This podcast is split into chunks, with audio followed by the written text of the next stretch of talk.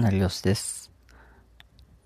今回の話すテーマは、ブログで書くことがない人の解決方法について話していきます。で、よくブログに書く記事を悩んでて、ブログに書く内容とかがわからなくなっている。どうしたら書けるのかっていう悩みが、まあ、ある人いると思うんですけど、そういった悩みについて解決していこうと思います。今回の話す内容は、まあ、ブログで書くことがない。ブログでたくさん書けるネタが欲しい。ブログで書く内容について知りたい。こんな悩みを持っている人に向けて発信していきたいと考えています。でまあ、結論に、えー、入ると、まあ、ブログに書くことは山ほどあります。なので、まあ、ブログで書くことがないっていう状態にはほとんどならないというふうに思っていていただければ幸いです。ブログに書くことが悩んでる人とか内容に悩んでしまう人っていうのは、まあ、競合を気にしすぎて書けていないっていうのも原因の一つですね。で僕は、まあ、ブログを書くのに悩んでるとすれば、まあ、書きたいことが多すぎてどれを書くか迷う。それぐらいですね。で、えー、まず、一番最初に、まあ、言うこととしては、まあ、結論として、まあ、自分の体験談を発信しまくる。です。自分が体験したことをブログで書くのはネタとしてかなり価値があると思ってください。なぜならその体験は簡単に真似できないからです。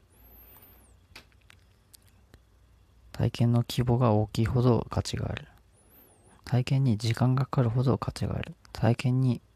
専門的な内容ほど、え、価値がある。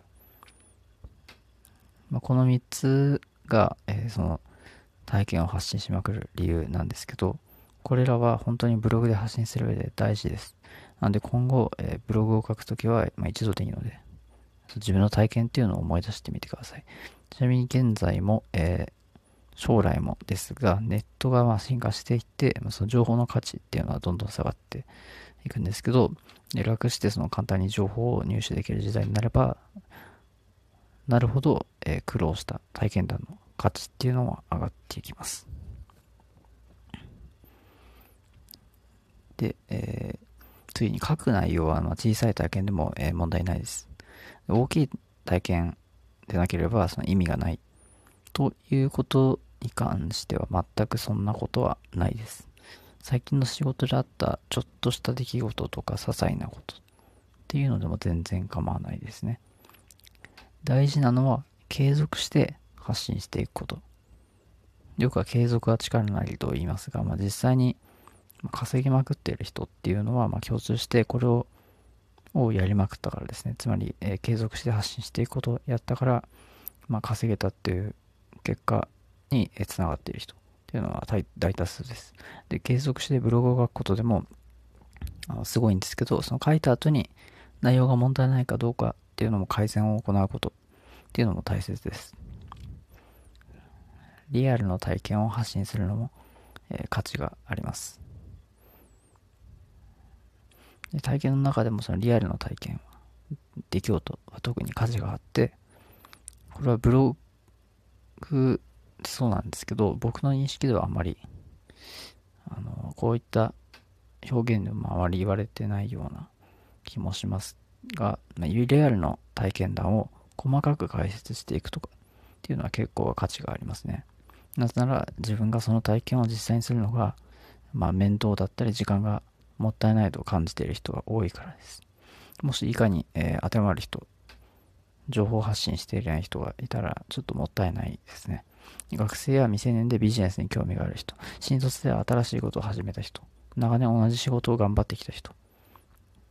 あと今更ですが、まあ、年齢とかは全く関係ないし、まあ、気にするだけ時間の無駄なので、まあ、それはやめましょう。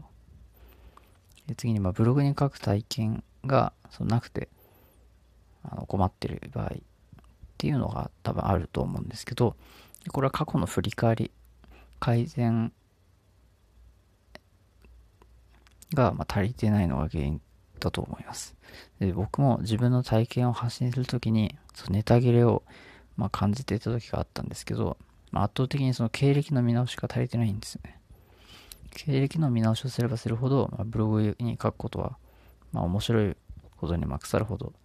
出てくるんですね。なので、まあ、これは絶対、あの、過去の振り返りというのは、ぜひ徹底してやってほしいなと思います。で、今回は少し、えー、一気に話していきましたが、まあ、まとめに入りますと、まあ、ブログで書くことがない人の解決方法に関しては、は、えー、次の通りです。ブログに書くことはま山ほどある。書けないのは競合を気にしすぎ。自分の体験談を発信しまくる。小さい体験でも全く問題なし。リアルの体験は将来性あり。経歴の見直しをするべき。この辺を、えー、ブログで書くことがない、ね、書くことに悩んでる人は、えー、押さえておくというかもしれません。情報発信をブログにするのは、まあ、僕は、えー、今でもお勧めします。でここまで読めば、ブログの、ね、書くネタがなくて困るというのは、まあ、解決できるかなと思いますので、あのぜひ、えー、少しずつ実践していってください。そして、ここまでのことを一度でもいいので、まあ、意識してブログを実際に、えー、書いてみてください。で今回は以上になりますが、